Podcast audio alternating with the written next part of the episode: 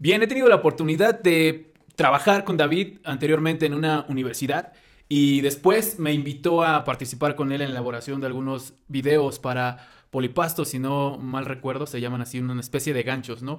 Y después de ya eh, algunos meses distanciados, pues está el día de hoy para platicar aquí con, con- conmigo y pues bienvenido David, ¿cómo estás? Bien, gracias a Dios. ¿Y tú qué tal? Pues bien, bien también, digo, eh, ha sido estresante, digo, todo este pedo, sabemos que eh, después de haber trabajado tanto tiempo juntos, en como tres o cuatro años, ¿no? En la universidad más o menos. Después, te digo lo de, lo de hacer los, los videos y este tipo de ondas. Y, y ha sido como que el vínculo, ¿no? Que nos ha mantenido como, como unidos, ¿no? Proyectos de videos. También, ¿no? Digo, también tenemos por ahí como este, ¿no? Que es, es uno más de los que, de tantas ideas que, que tenemos y que empezamos y no continuamos, ¿no? Pero, este, pues, ¿cómo te la has pasado, David, entre, pues, toda esta situación de la pandemia y el cambio, ¿no? Porque, pues, les decía, estuvo conmigo en la universidad y ahora está en una universidad, este, digo, desempeñando, me parece que el mismo papel. Parecido, parecido. Este va un poquito más enfocado hacia alumnos y los eventos que ellos implementen en la vivencia estudiantil. Este, es muy parecido. Digamos que lo que yo hacía en la universidad en donde trabajaba contigo, hacía cinco labores y aquí nada más hago una específica que es enfocado precisamente, eh, le llaman grupos estudiantiles, eh, grupos de alumnos que tienen mismos intereses e implementan cosas en la universidad. Está muy padre. No en cualquier universidad lo tiene, pero eh, prácticamente ese es el papel que ahorita estoy desarrollando en, en la, en la universidad. Sí, sí, me agrada mucho, ¿no? Sobre todo te vi en el, eh, haciendo por ahí de host en una presentación que, que fue como final de su taller, o digo, de su taller de su semestre, ¿no? Algo así. Me invitaron. Fíjate que ahorita, digo, preguntabas cómo estoy. Estoy contento porque eh, la manera en la que hemos trabajado ahorita, gracias a Dios y a las competencias que ad- adquirimos en la universidad tú y yo, eh, me ha permitido, pues, en cierta forma, eh, pues, resaltar un poquito porque, pues, ahorita todo migró a lo digital. Entonces, no cualquiera te sabe editar video, no cualquiera te sabe grabar y, pues, obviamente para generar interacción necesitamos, eh, pues, que sea muy visual y estos conocimientos pues que adquirimos dentro de la universidad y un poquito más pues también por ah, este autoaprendizaje, este, los hemos, pues los, los he podido llevar a cabo en, en la labor que ahorita estoy haciendo en la universidad, ¿no? Haciendo videos, transmisiones, porque pues todo migró, tú le preguntas a cualquiera y todo migró a Zoom, ¿no? Pero ¿qué Zoom es el que tú quieres hacer para tus alumnos? Puedes prender tu cámara, o hay algunos que ni siquiera prenden su cámara, comunicarse con, en este caso, con sus alumnos, o en el caso de nosotros que tenemos que generar vivencia en el área en el que estamos, pues de qué forma lo tenemos que hacer diferente, pues tenemos que llevar pues este concepto de televisión, este concepto de, de youtubers, este concepto digital a la, pues en este caso, eh, a la institución. Entonces, he estado contento porque me ha permitido pues trabajar más con las competencias profesionales que a mí me gustan. Digo, mencionas esto de que te ha permitido trabajar un poquito más con lo que tú estudiaste, ¿no? En, en esta onda de, de- tratar de difundir y acercarte a los chavos a través de los medios digitales, ¿no? Pero eso es en tu caso y en mi caso, ¿no? Que resulta algo muy fácil elaborar un video, hacer este, tipo como de spots o podcasts, ¿no? Ese tipo de, incluso hasta pequeños flyers. Pero no ha sido difícil o cómo ves que ha sido para otros maestros, sobre todo que tú has tenido pues relación un poquito más con ellos, que si les ha costado trabajo acercarse a este pedo. No, claro, claro, claro. Y no nada más a ellos, ¿eh? O sea, me pongo yo también, me subo al barco, porque evidentemente, pues la plataforma de Zoom es, es, es- Estoy hablando de la plataforma de Zoom, que yo creo que la mayoría, yo creo que el 90% de la educación migró a esta plataforma. Al menos yo no la dominaba, ni la conocíamos, ¿no? Era muy poquita gente que utilizaba esta pl- plataforma previo este, a la pandemia, ¿no? Dato curioso, entró la pandemia y, es, y el, creo que es japonés, el dueño de, de Zoom, entró, se fue para arriba económicamente, ¿no?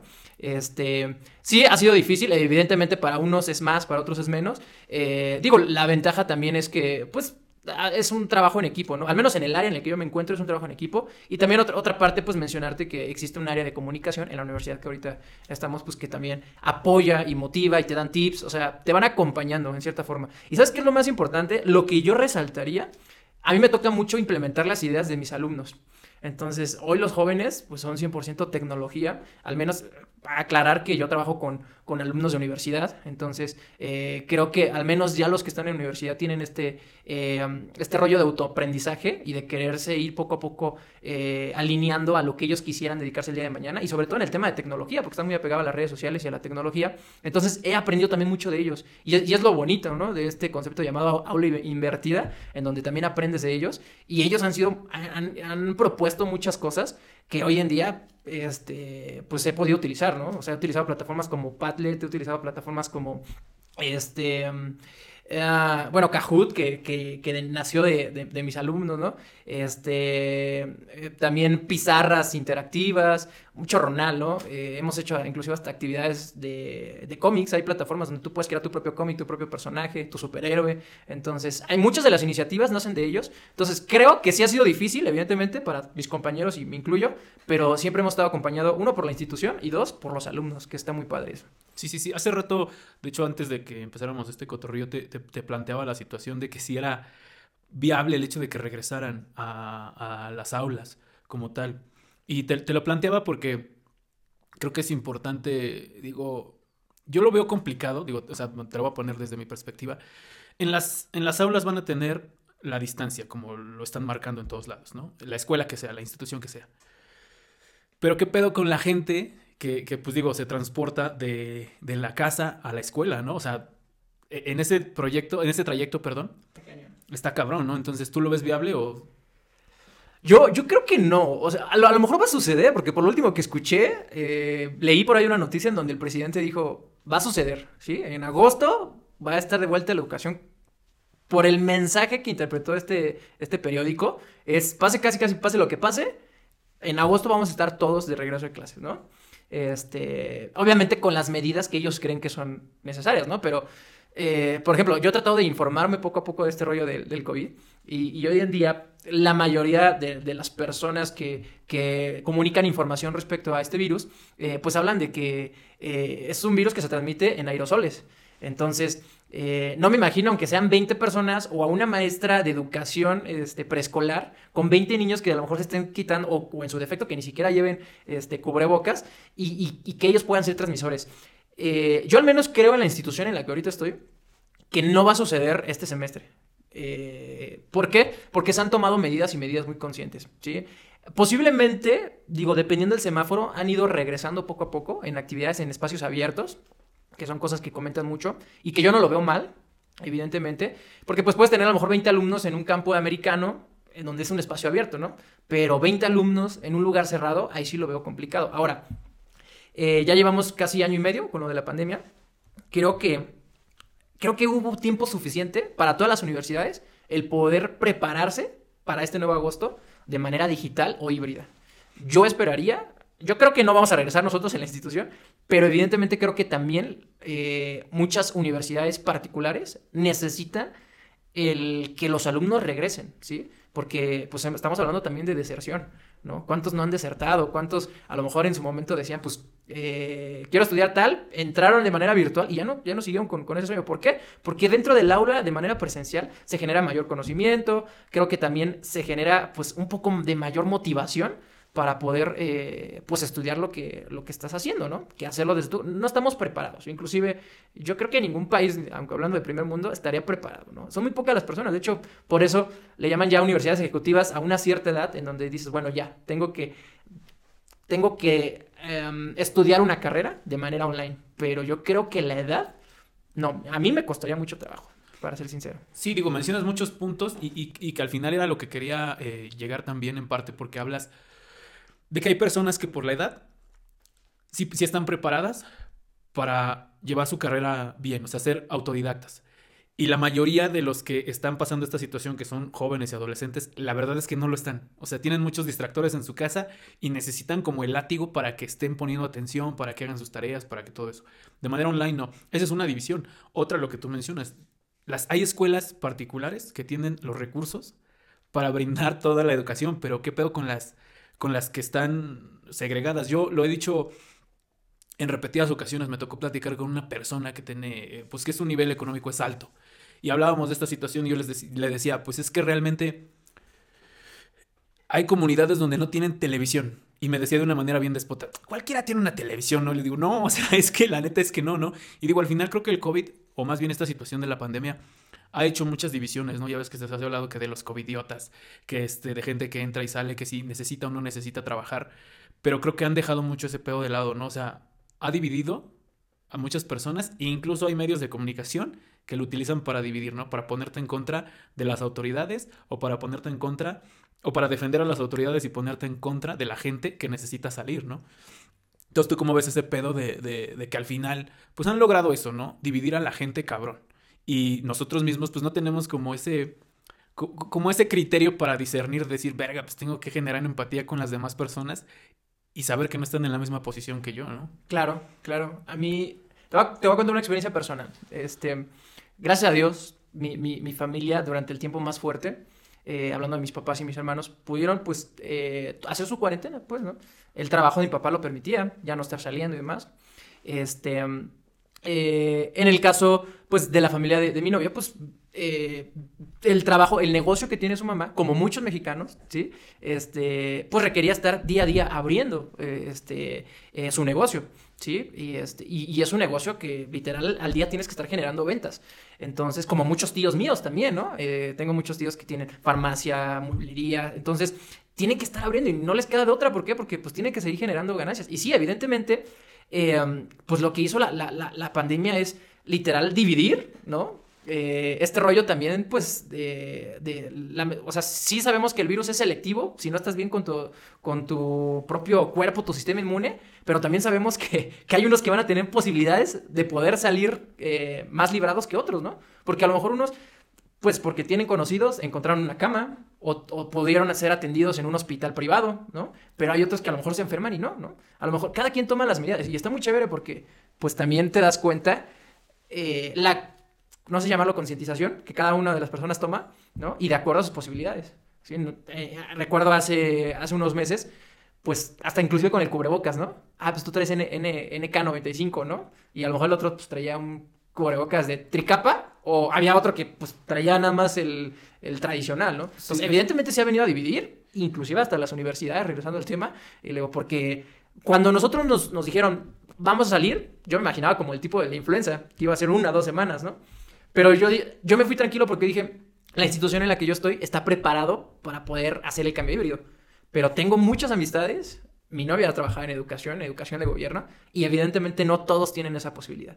Y sé que ha sido un año difícil para muchos estudiantes y un año donde literal ha sido, pues, ahora sí que un, un año de juguete, ¿no? Porque evidentemente no creo que hayan aprendido, pues, nada, ¿no? Sí. Ponle tú un porcentaje mínimo, un 10% de todo su plan de estudios. Sí, yo también sí realmente creo que hace falta lo que decía hace rato, como el, el chicote para que te estén guiando, ¿no? Y sobre todo los que más me preocupaban a mí eran los de medicina, ¿no? Que es, una, es un pedo totalmente práctico y que deben de estar al pendiente de eso y que les estén enseñando en línea. A mí me, me contaba este, un amigo también que está estudiando medicina, que en la, en la autónoma, y me decía que el maestro que se presentó en la primera clase de su semestre, ya estando en pandemia en línea, les dijo, van a leer este libro y no lo vieron hasta que se terminó el semestre. Entonces, pues era interpretación propia. Entonces, verga, pues si tiene un chingo de dudas. Digo, no quiero menospreciar ninguna carrera, está, debemos de considerar que nosotros son eh, ciencias sociales y no quiero menospreciar, menospreciar ninguna carrera, pero sí creo que medicina, o sea, tú quieres que un doctor si se puede, que estudie 20 años para que te cure, ¿no, güey? O sea, no va a ser lo mismo que, que, que, las demás carreras, ¿no? Entonces, en ese caso sí, sí era preocupante.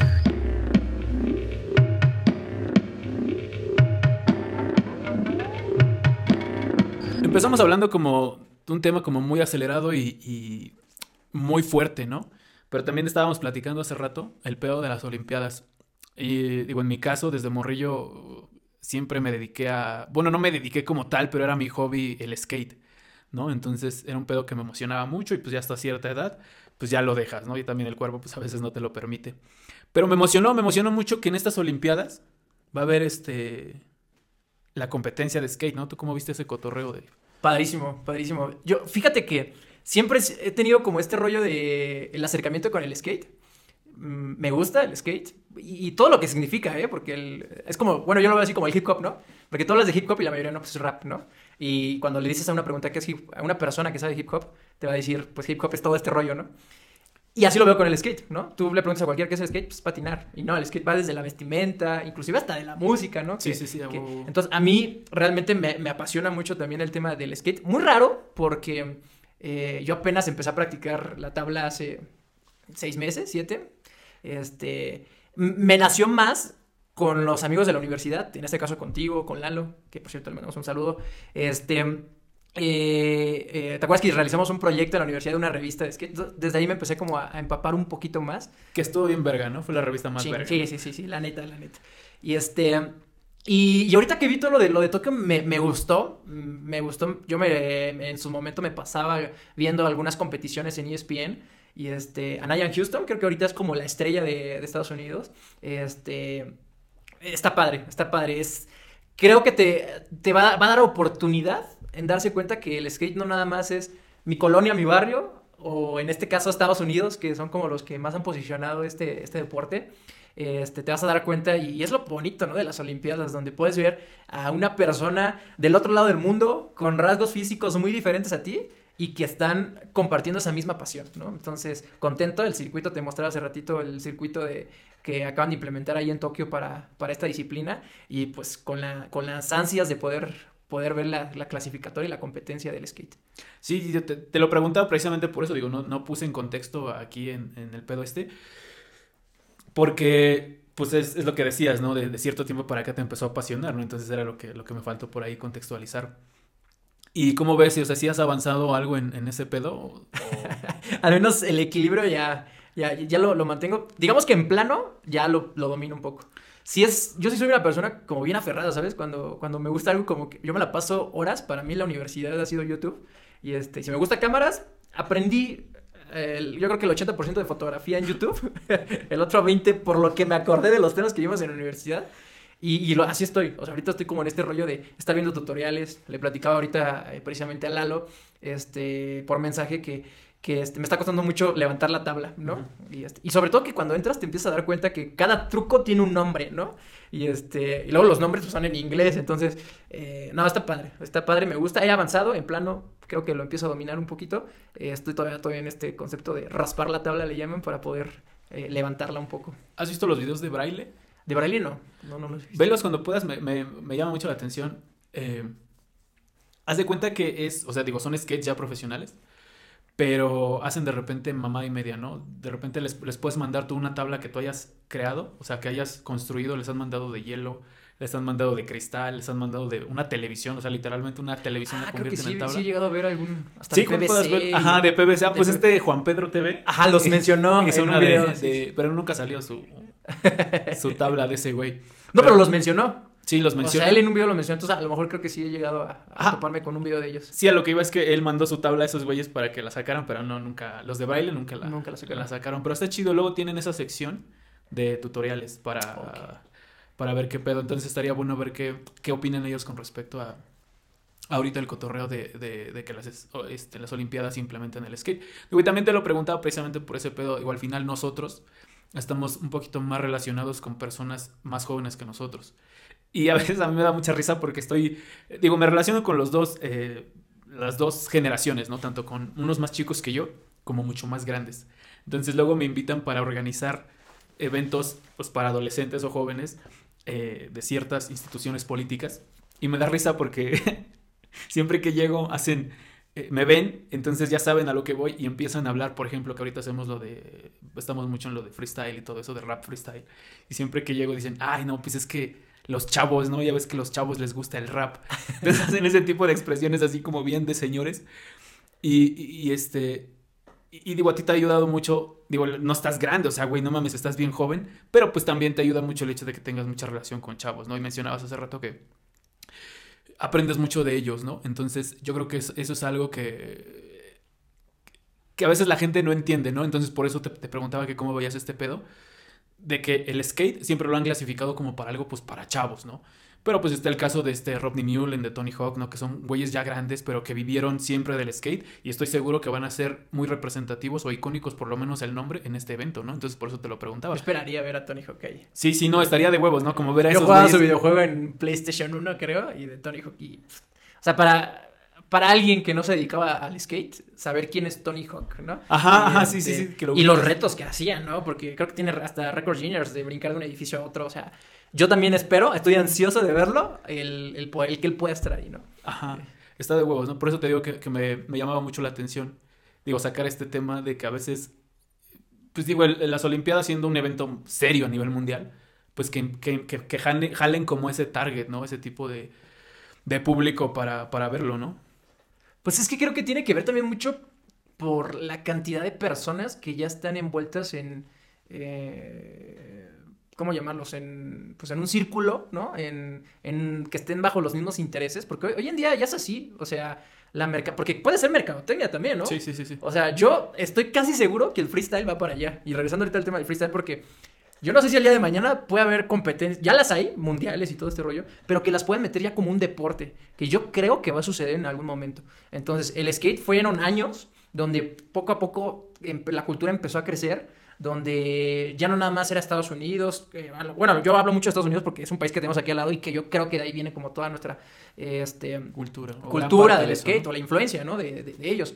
Entonces, este, yo creo que va a suceder, eh, va a suceder. Ahorita va creo que va a ser un impacto, yo creo que va a ser de los temas que más se van a hablar durante, durante estas Olimpiadas. Es algo novedoso también. Entonces, creo que, que va a migrar y, y así como, como ahorita está el skate ya en este tema, creo que va a haber muchos deportes que entre... Yo, yo lo veo así. Si tienes una comunidad grande, evidentemente van a hacer todo lo posible por profesionalizarlo. ¿Por qué? Porque eso también va a generar ingresos, ¿no? Entonces, creo que así sucedió con el skate y va a suceder con muchos otros deportes. Sí, y eso me llama mucho también la atención. Y, digo, quería tocar ese, ese pedo también contigo, llegar a eso. Bueno, vamos a llegar a eso, pero pues poco a poco el hecho de que mucha gente, cuando estaban las batallas de rap freestyle, por lo menos en México, o sea, eso, esa madre tiene años, ¿no? Pero pues nadie había volteado para allá. Entonces, los, digamos que los pioneros o los que siguieron con ese pedo son los que ahorita están en el top. Entonces, yo creo que en el caso del skate, también mucha gente que ahorita pues lo ha agarrado como cotorreo y como todo eso, pues no dudo de que en un futuro sean los que van a estar o sean representativos en México.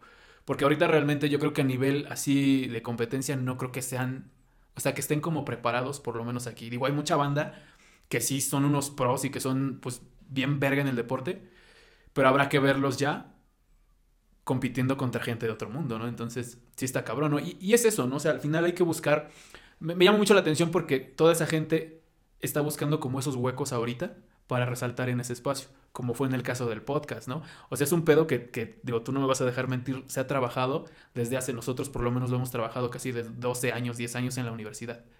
Y pues hacíamos podcast y podcast y les dejo de trabajo un podcast y un chingo de podcast. Y de repente lo que nosotros hacemos, ya todo el mundo quiere hacer podcast, ¿no, güey? Entonces, ¿cómo ves ese pedo de, principalmente sobre todo eso, de que la gente ya todo el mundo quiere hacer, güey? Yo digo que está padre, es, es bonito también. A, lo- mejor también, digo, como, como, como profesional en el área, ¿no? Este, eh, lo, lo en dos. Como profesional dices, ah, ¿no? ¿Cómo alguien está generando tantos ingresos en hacer videos que, ah, ¿no? O sea, como que dices, Basura, basura. Ajá, que, que no, ¿no? Pero la parte bonita es lo que yo digo, hoy estamos en un día, eh, en un momento más bien, eh, eh, en donde si tú tienes un sueño de vivir de algo, ¿no? Que realmente te apasione, lo vas a lograr, ¿no? Antes yo, yo hablo mucho con, eh, me tocó estar en ventas y, y realmente llevaban los papás y así como de, no es que mi hijo va a estudiar ingeniería porque sé que el ingeniero pues, percibe buen dinero, ¿no? Y yo me reía porque yo como graduado de comunicólogo decía, pues es que no, el dinero está al alcance para todos y más ahorita en este mundo tan globalizado, ¿no? Y con tantas oportunidades. Entonces, ¿quién iba a decir que hay gente que puede estar generando ingresos haciendo alimentos desde su casa, grabándolos y subiéndolos? O maquillándose y subiéndolos, este, o haciendo podcast y subiendo su, su contenido, ¿no? Eh, más bien yo creo que estamos en un mundo tan digital y tan globalizado que cualquier cosa que nos apasione podamos generar ingresos. Entonces está como que estas dos partes. La parte en donde digo, ah, ¿no? O sea, el tema profesional como que... Pero la parte padre en donde dices, bueno, pues ellos tienen algo que es perseverancia, ¿no? Que tienen por lo menos esos pantalones de pararse este, frente a una cámara y estar subiéndolo, porque el hater está muy cañón, ¿eh? O sea, el hate está cañón. Y yo, pues también esa parte como que lo admiro, ¿no? Estarán tus videos todos ojetes, pero este, sigues produciendo cada semana y eso es algo que no todos tenemos, ¿no? Entonces yo lo divido así en dos partes. Sí es complicado sobre todo por eso, ¿no? El, hecho de que eres especialista en algo y, de hecho yo siempre hago ese chiste de que el hecho de que ya vi un tutorial de cómo extraer un apéndice, ahora ya me puedo autonombrar médico, ¿no? Entonces hay un chingo de gente que, que ve un tutorial de cómo, de la diferencia entre un, micro- un micrófono de condensador y un dinámico y ya por eso creen que pueden ser locutores, ¿no? De radio. Y, te lo preguntaba porque no conocen tampoco la responsabilidad que lleva, ¿no? Veía, y te lo decía hace rato, veía el video de un güey en internet que se hace llamar el Mocos, ¿no, güey? Y, o sea, ves ese video de entrada está mal todo, güey.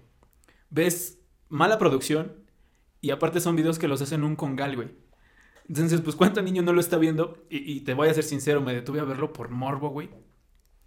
Y el güey dice que también hace videos para niños en una sola página. Entonces dije, verga, eso ya está más feo, ¿no? Entonces me pongo a ver su, su, su página Y YouTube no hace nada. ¿no? Sí, y entonces ahí nadie, nadie le hace de pedo, güey. O sea, el güey hace videos en, en congales con prostitutas y que hablan del tema y donde ofrecen el servicio de prostitución, güey. Y de repente le, le, de- le bajas, güey, y ahora ves un video de un sketch así todo culero, güey. Un sketch que está enfocado a los niños. Dices, no mames, ¿qué pedo con eso, no?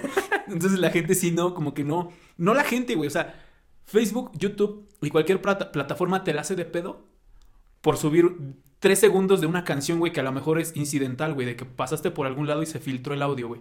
Entonces te dice, tu, video tiene problemas de copyright y te lo botan. Pero puedes subir un video eh, difundiendo la prostitución y no te dicen nada, güey. O sea, ¿eso qué pedo? Acabas de tocar un punto bien importante y dijiste la palabra responsabilidad, si no me recuerdo. Y, y yo creo que eso es lo que nos puede diferenciar, ¿no? A nosotros que a lo mejor, pues, detrás hay años de estudio, ¿no? Y, y a mí ha sido de las partes que, que yo estaba en la universidad y decía, ah, esa materia para qué va a servir, ¿no? o sea, yo decía, güey, ¿para qué, no? y este, y hoy en día, digo, es tanta importancia. Voy a tocar un tema, y este, muy rápido porque no quiero entrar como en detalle, pero el tema de esta youtuber famosa, Justop, ¿no? O sea, yo creo que ella, el tema de responsabilidad o este, este tema ético, ¿no? Eh, eh, pues lamentablemente faltó en, ella para que, mm, pues es que ahorita está donde está, ¿no? Está en la cárcel por hablar de un tema que ni siquiera ella vivió, ¿no? Que a lo mejor uno dices, bueno, lo pone sobre la mesa, ¿no? Eh, hay cosas que tienes que hacer por morbo para generar vistas, ¿sí? Pero también hay, hay cosas donde tienes que ser muy consciente con toda tu integridad y tus valores y saber que lo que tú dices tiene tanto poder que puedes denigrar a ciertas personas. Entonces, este, digo, ahí está el caso de ella, ha sido muy sonado aquí en México, pero, hijo, la responsabilidad que tienen el pararse frente a un micrófono, frente a una cámara, está cañona y muchos no la ven, ¿no? Por el apego de, de yo quiero hacer mi, mi video, la emoción en donde pues empiezo a hablar, empiezo a hablar, empiezo a hablar. A veces la experiencia te empieza a llevar a cabo. Yo sea YouTube, hace cinco años, ¿no? Eh, inicié en, un canal y, y precisamente ahí es donde te das cuenta. A veces hablas tus propias experiencias, lo cuentas, ¿no? Pero hablas desinformado, ¿no? O sea, son pocas las personas que, que realmente agarran y se ponen a, a investigar y, y a, y a tener conciencia de lo que están hablando, ¿no? Pero este, yo creo que es muchísima responsabilidad, mucha, mucha responsabilidad. Y en el tema de este cuate de mocos, ¿no? Mocos, imagínate, no. imagínate lo que, lo que está pasando con, con su público, con las personas que lo siguen, ¿no? ¿Qué, qué va a suceder ahí? Este, evidentemente, eh, va a haber una distorsión de conocimientos, distorsión de público, porque a lo mejor si se va a, a ver a las prostitutas, pues a lo mejor va a tener su público tan dividido, ¿no? Va a tener, que eso también está mal. Hablando en, en- temas ya de mercadotecnia digital y de lo que es el entertainment, que ya le vamos a dar aquí un pequeñito tip, este, pues no tiene bien definido, ¿no? Y no va a generar fidelidad con su, con su público, ¿no? Con, con sus suscriptores, porque tienes suscriptores divididos, tienes, tienes tanto al- a los niños que a lo mejor te escuchan una canción, no sé cuál sea el contenido que él realice este, en su canal, pero pues tienes a los señores, a lo mejor morbosos de 30, 40 años o de 18, ¿no? En donde están buscando contenido de sexo, ¿no? Entonces, sí es muchísima responsabilidad la que tienes al momento de, hacer este tipo de proyectos audiovisuales y subirlos a la plataforma. Todavía.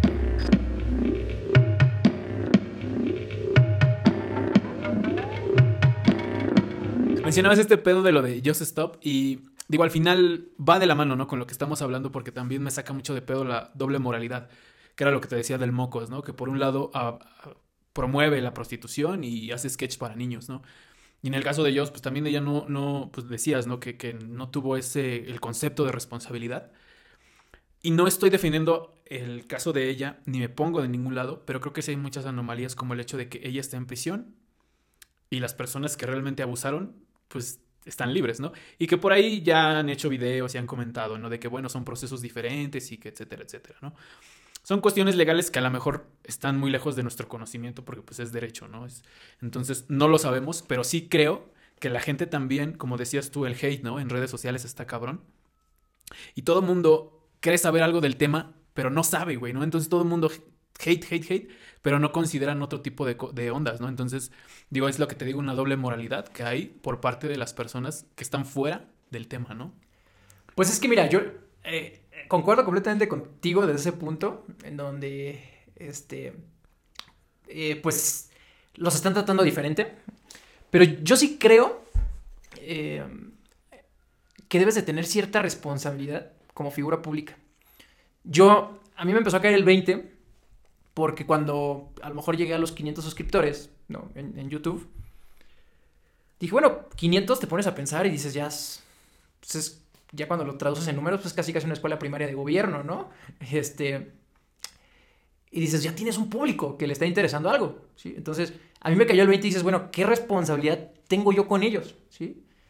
Entonces, imagínate las figuras públicas. Evidentemente, yo, yo sí estoy eh, a favor de que, pues, no se trata igual porque tienen una responsabilidad, porque lo que tú dices en tu persona puede ser verdadero, pero como yo soy tu, como yo soy tu seguidor, a lo mejor yo todavía estoy como, ah", pero porque como lo dijo él es verdadero, para mí también va a ser verdadero. Y pocos tienen ese criterio de, este, pues, de, tomar la, la, opinión y saber lo que realmente te va a llenar a ti como persona, ¿no? Entonces yo creo que sí tienen una responsabilidad cañona. Esto de la doble moralidad, pues sí, evidentemente. Yo qué es lo que busco, yo en verdad deseo que, que pues esta youtuber, ¿no? Pueda, pueda solucionar su, su, problema y que sea una lección de vida para ella, evidentemente lo va a hacer. Y este, y obviamente que las personas que realmente hicieron pues este delito, pues que puedan estar donde, eh, donde están.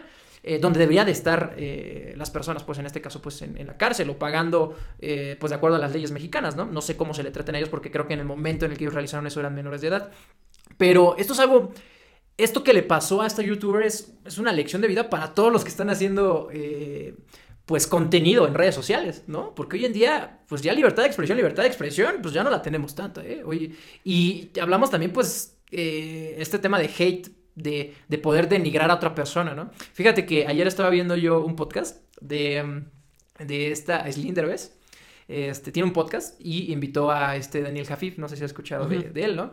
Entonces, eh, en, en, este podcast le, le, le, menciona precisamente de los haters, ¿no? Y, y, él tocaba algo muy chistoso y dije, pues sí es cierto, ¿no? O sea, él ponía el ejemplo de que le escribían mil cosas. Daniel, eres un quién sabe qué, quién sabe qué, o sea, y decía, es que a mí me hieren esas palabras, ¿no? Porque al final es algo que, que me hiere. Entonces, yo con toda esa, él con toda esa ironía, agarra y le contesta, ¿no? Pero le contesta pues ya con la ironía y, y enojado. Y siguiente comentario de esta persona, yo te amo, para mí eres lo máximo, este, lo único que quería era llamar la atención tuya y qué bueno que me... Con... Entonces yo cuando escuché ese, ese testimonio dije, güey, ¿no? Lo que está haciendo hoy en día las personas, pues por llamar atención, ¿no? Por querer um, llamar la atención de, pues, de las personas por los likes, ¿no? Porque a lo mejor a mí me cae muy bien este, esta figura pública, pero por likes voy a poner algo en su contra para que yo pueda resaltar, ¿no? Y sin importar que esté denigrando la vida de otra persona, ¿no? Entonces, dices algo irónico, ¿no? Como, como hoy en día el hate está tan cañón, porque creo que es falta de atención las personas que, que ponen un comentario negativo hacia otra persona. Sí, yo creo que o sea, lo, lo, lo, enfocas un poquito más al hate, pero yo creo que en todos los aspectos, ¿no? Yo me acuerdo hace un año cuando, cuando se empezó a disparar un poquito más TikTok, que pues ya ves que, o sea, siempre ha estado, ¿no? Antes era musical y no, pero para mucha banda TikTok es algo nuevo y etcétera, etcétera, ¿no? El punto es que desde hace un año se empezó a disparar un poquito más. Vine, ¿no? También Vine. Era... Vine fue antes de. Ajá. Entonces se empieza, se empieza a disparar un poquito más. Y me acuerdo que los primeros bailes, o las, cuando la gente empezó a hacer eso, eran coreografías como muy simples, muy graciosas. Entonces se les acaba ese, ese, ese momento efímero de creatividad y lo llevan a hacer los mismos bailes de hace un año, pero ahora semidesnudos, ¿no? Y ya no son semidesnudos, me, me ha tocado ver que es el mismo baile, pero ahora abajo de la alberca, ¿no? O sea, en el fondo. Entonces tú dices, güey, ¿qué pedo con eso, no? Está cañón, está cañón. Ayer leía un, un, este, una nota de un periódico digital también que hablaba que decía, este, eh, TikToker se compra, se compra casa de seis habitaciones, quién sabe cuántos miles de dólares, y un carro deportivo, igual el último modelo, este, por su cuenta en OnlyFans, ¿no? Entonces, realmente yo creo que lamentablemente está migrando mucho. El morbo es lo que más está llamando la atención. No sé cuántas reproducciones voy a tener esta plática tú y yo, ¿no? Pero si, si tú escuchas a alguien hablar de sexo o poner eh, este tema que, que, que, gire, ¿no? Y, sobre todo lo visual, ¿no? Lamentablemente está afectando mucho el tema visual. Porque sí, hoy en día los bailes de TikTok es pues casi casi le cambia las palabras y puedes mencionar cualquier página pornográfica que tú me digas y este y es el previo a, ¿no? o sea, lo que hacen en TikTok es el previo a eh, una situación pornográfica. Entonces, eh, ahorita de las plataformas que han venido en esta pandemia y que se han levantado para generar ingresos, más allá de esta variante, ¿no? Del tema de Zoom, y puedo poner que yo creo que hasta OnlyFans está generando hoy en día más, más ingresos que, que Zoom. Es, es muy feo, eh, es, es, es, feo. Y digo feo porque evidentemente yo sí creo que detrás de todo este tema de sexo y de, y de pornografía puede dañar eh, psicológicamente a muchas personas.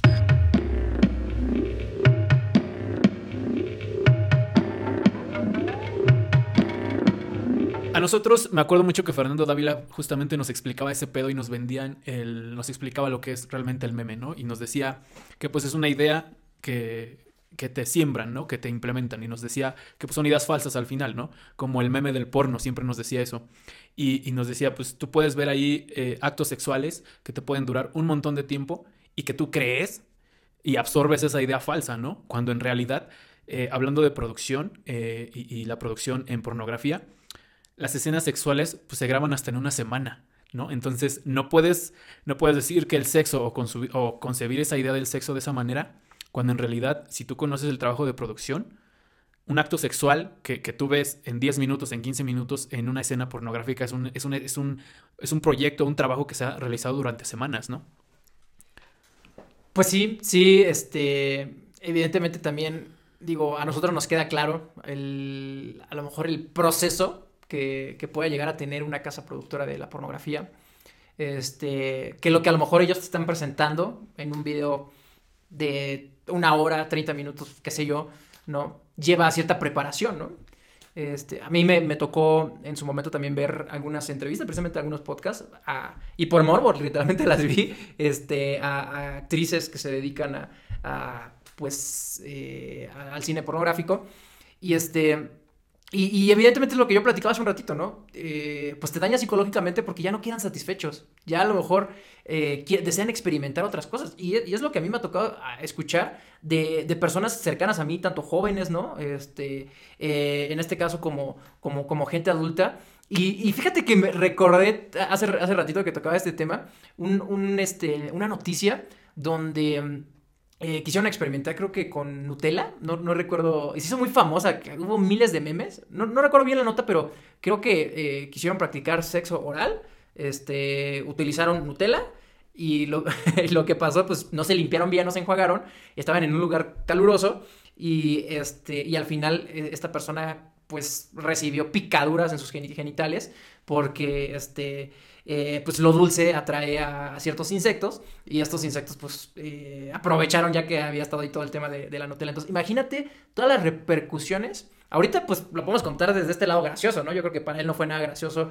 además todo picoteado de ahí. Y este, y, poniéndote este ejemplo un poquito más de ahí, ¿no? Pero pues hemos escuchado, bueno, he escuchado tantas eh, cosas que a veces ya, hoy es muy normal escuchar a la gente querer realizar un trío, ¿no? Y eso está, está cañón, ¿no? O sea... Sí, porque es lo que te digo, al final son ideas falsas que han absorbido y, que para muchos puede ser, eh, digamos que muchos pueden pensar que somos mojigatos o espantados hablar de eso, pero pues realmente no, yo creo que es todo lo contrario de lo que pueden pensar de nosotros. Pero sí creo que todas sus ideas falsas, todo eso de, lo que tú mencionas de que han absorbido el, el hecho de un trío y infinidad de fetiches sexuales, ha sido precisamente por la influencia de los medios, ¿no? Y quiero aclarar algo, ¿eh? O sea, no es tema homofóbico, o sea, no es tema de, ay, no, estás atacando, porque pues también tenemos que ser muy cuidadosos con lo que hablamos. Pero sí es tema en donde dices, bueno, te están presentando ya como algo, una normalidad, ¿no? Al menos yo lo pongo así, ¿no? A mí, como, a mí como persona, por, por la integridad, por lo que yo creo, a mí no me gustaría, en este caso, tener una experiencia de esas, ¿no? A lo mejor yo por mis convicciones digo, pues estoy firme en lo que yo quiero. Pero a lo mejor hay muchas personas que no tienen esa, esa convicción, esa firmeza en su persona, ¿no? Esa, entonces pues para ellos los puede poner a tambalear, ¿no? Algo que ahorita ya lo podemos ver como un poquito normal. Y a lo mejor realmente eso es lo que no, a lo mejor esa persona no quiere eso, no, no quiere experimentar eso. Entonces, ¿qué tanto daño puedes llegar a hacer el día de mañana a una persona, ¿no? A lo mejor, pone tú una persona y dices, yo sí quiero, ¿no?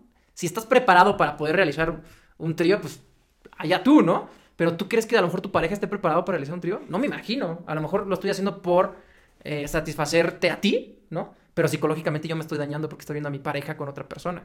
No sé, al menos a mí, digo, es algo que a mí no me gustaría, ¿no? Que, que sucediera. Y, y, quería aclarar porque no es un tema homofóbico, es simplemente, este, no sé realmente cuántas personas estén preparadas para empezar a adoptar todo este tipo de modas o, o de la normalidad que ya estamos, pues lamentablemente, y digo lamentablemente por mí, ¿no? Sí, sí, Este, sí, no, y, digo, al final, pues, que, digo, lo mencionas tú, digo, que están normalizando demasiadas cosas que no deberían de ser. En el caso de la violencia, ¿no? Que es lo que te digo, Facebook, YouTube te la hacen de pedo por meter 3 segundos, 2 segundos de una canción, pero no mames, cuánta puta violencia no hay, ¿no? Eh, cuánto degenere hay, y eso no hay pedo, o sea, de eso nadie dice nada, ¿no? Y, y, por ejemplo, lo veía yo, eh, veía un video, que fue la primera vez que yo hice, eh, reporté, ya ves que Facebook te da la opción de reportar videos si son violentos, etcétera, etcétera. Entonces veía yo un video donde pues violentaban a un gallo, ¿no? Pues a mí se me hizo pasado de lanza, pero pues a toda la gente le causaba gracia, ¿no? Un montón de reacciones, un montón de compartidas porque creían que era gracioso violentar a un gallo, ¿no? O sea, literalmente un, un gallo. Entonces, pues yo reporto el video y, y te da la opción Facebook de decir eh, que, que le, le especifiques, los, especifiques los segundos en los que está la violencia. Se los marco, ha- hago, levanto pues lo, lo que, este, hago la denuncia y dos días después me regresa a Facebook un mensaje que no hay nada violento, ¿no? en ese video, entonces yo dije, verga, ¿no? Y, y, y, pues cuántos videos no ves donde matan gente, donde... Y ya ves un chingo de, de estas pinches páginas todas culeras de gente bien culera, güey, y lo voy a decir abiertamente, que hace que poca madre el nombre de la comunidad donde viven, este, denuncia ciudadana, este... eh, la, la- reportando X ciudad, ¿no? Y un chingo de videos bien culeros con mala calidad y un chingo de violencia y ahí nadie dice nada, güey. O sea, nadie le hace de pedo, ni Facebook le hace de pedo. Está chido esto que comentas porque hace ratito hablabas de la doble moralidad, ¿no? Imagínate qué hubiera pasado si el gallo hubiera sido un perro, ¿no? Acaba de ser hace unos días el día del El día perro. del perro, sí, sí, a huevo. Y, o sea, yo no me imagino. O sea, si hubiera sido un perro, las redes sociales hubieran estado locas y hubieran querido casi casi asesinar a la persona que estaba haciendo violencia. Y, eso tiene que ver también por. Aquí le estamos dando nosotros importancia, ¿no? Ahorita me hiciste recordar, a mí me gustaba, me reía mucho con un, un comercial de Pepsi donde le hacían así a un chihuahueño. Se levantaba el chihuahueño y ¡paz! le metían una patada de fútbol. Entonces el chihuahueño se estampaba y salía una, una este, lata de Pepsi, ¿no? Entonces me puse a, a mí me daba mucha risa hace años, ¿no? Tenía yo creo que 6, 8 años. Y hoy me pongo a pensar y digo, si Pepsi sacara ese, ese comercial ahorita, ¿qué haría la población, no? ¿Qué haría la comunidad, no? Entonces lo mismo, lo mismo digo, ¿no? ¿Qué hubiera pasado si la violencia de este gallo hubiera sido un- en un perro? Sí, sí, sí. que ya ha pasado. ¿Y qué es lo que te digo? Al final es, es esa doble moralidad, porque, pues, ¿cuántas veces no ha pasado eh, que, que agarran y, agarran a, a algún video viral de alguna chica, por ejemplo, la chica de los dorilocos? Y un tiempo, no sé si te acuerdas, que era una chava que preparaba sus doritos, una niña como de 12 años, 10 años, y, y todavía no estaba este boom de la cancelación, y no mames, todo el mundo insultaba y criticaba a esa niña así culero, güey. Se da también lo de este, no me acuerdo cómo se llama el niño de Monterrey, del ya, güey, ¿no? En la caída de Edgar. Ajá. O el güey este, el chavo que, que, que hace el baile del serrucho, güey, que también es un chavo con sobrepeso. Entonces tú ves y un chingo de hate, un chingo de, de comentarios. Y de repente, cuando se da este pedo, este, esta cultura de la cancelación, ya todo el mundo, no, porque insultan, que no sé qué, que la chingada. Entonces todo el mundo se empieza a quejar. Pero cuando se trata de una figura pública, güey, como en este caso nuestro presidente, todo el mundo le tira mierda, güey. Todo el mundo lo insulta, pero ahí no es bullying. O sea, ahí, toda la gente tiene justificación. Por eso a mí me llama mucho la atención en redes sociales la cantidad de, de doble moralidad que manifiestan todos, ¿no? Pero bueno, eso es, eso es algo que sí siempre me va a sacar de onda porque pues al final son intereses, pues tanto políticos, empresariales, ¿no? El hecho de que a mí me beneficia este video, aunque esté culero lo que saquen, pues lo voy a seguir dejando, ¿no? Es lo que nos, es lo que te decía, es lo que nos conviene, ¿no? O sea, lamentablemente estamos ya en un momento en donde, donde haya mayor número de seguidores, ahí es donde nos vamos a prestar a- este, atención, ¿no? Si el día de mañana nacen eh, fundaciones para cuidar a los gallos, que ya no haya gallos de peleas, y de repente ya llegan a ser miles, créeme que va, están matando a un gallo, ¿no? Sí, sí, sí. Pero, pues ahorita no lo hay, ¿no? hay un error total y, grave, ¿no? Con respecto a la gente de que creen que un montón de likes, un montón de seguidores es igual a buena calidad. A mí me, me ha pasado que me dicen, güey, es que tú pinches videos que haces, güey, le metes un chingo de cabeza, güey, y no te sigue tanta gente, güey. Y ve este güey que dice puras mamadas, ve cuánta gente lo sigue, ¿no? Entonces tú dices, ¿cómo le haces entender a la gente que la cantidad de seguidores no es, la no es igual a la calidad de contenido, ¿no?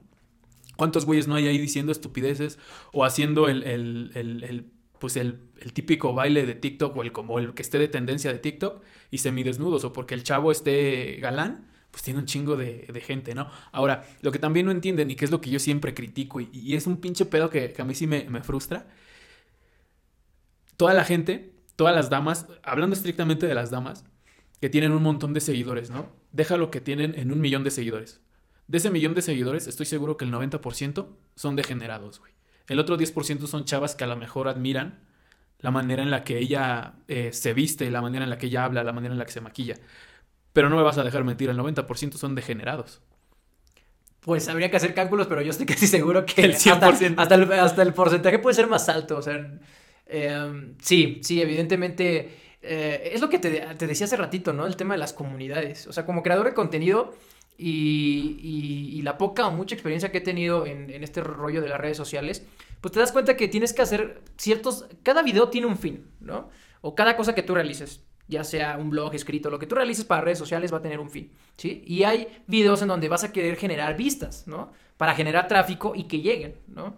Entonces, eh, yo a lo que voy es, está muy claro, cuando tú ves un video de una chava bailando en escote, ¿no? Y de repente al siguiente video es otra, otra, esa misma chava bailando en escote, y, o sea, realmente tiene una línea muy clara de lo que va a ser su, su, su, este, su perfil, en este caso de TikTok, de Instagram, de lo que ella quiera, ¿no?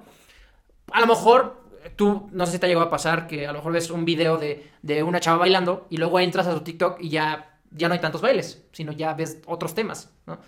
utilizaron ese video para poder generar tráfico para, para su, canal o su página. Yo, yo lo que sí creo es que, eh, pues lamentablemente, si tú entras a un video, entras a un perfil y ves pues una continuidad en, hablando en el tema de los bailes, ¿no? Y bailes que a lo mejor generen cierto morbo sexual, eh, pues evidentemente creo que el público que está siguiendo a esta persona, pues es un público que está buscando eh, de manera continua este contenido morboso y que tenga que ver con sexo, con sexo, ¿no? Entonces, eh, al final creo que, que debes de ser muy consciente qué es lo que tú estás subiendo en redes sociales y qué es lo que vas a hacer con cada video. Si este video lo voy a ocupar para generar tráfico, si va a ser morbo para atraer gente, o si de plano este va a ser mi línea de contenido que yo voy a seguir durante todo este tiempo. Sí, sí, sí, a huevo, ¿no? Y digo, yo creo que nos, quedamos ya con, ese tema porque digo, al final era lo que te iba a decir, ¿no? Eh, mencionabas un que el, poco eh, conocimiento que has tenido con respecto a, redes sociales, pero pues yo creo que, digo, no, no lo mencionamos. Pero gran, gran, gran eh, experiencia, ¿no? Y gran conocimiento porque al final, no lo mencionamos, pero tú tienes una maestría enfocada al manejo de, de redes sociales, específicamente YouTube, si no me equivoco, ¿no? Pues en realidad es, una maestría en administración de negocios. Eh, la especialización que yo tomé fue mercadotecnia, pero el área que a mí me interesó de todo mercado, porque mercadotecnia es muy amplio, no van a dejar mentir los mercadólogos, yo decidí, eh, mi proyecto fuera, eh, pues literalmente los últimos cuatro meses enfocarme a marketing digital. Entonces, sí, evidentemente tuvimos ahí un poquito de experiencia. Y yo creo que lo que al final te sigue dando más experiencia es tus propias redes sociales, ¿no? El entrar a los números, la, la bibliografía que leí a lo mejor en su momento, ¿no? Para, para conocer un poquito en el tema de YouTube, pero sí, sí tenemos ahí un poco de conocimiento.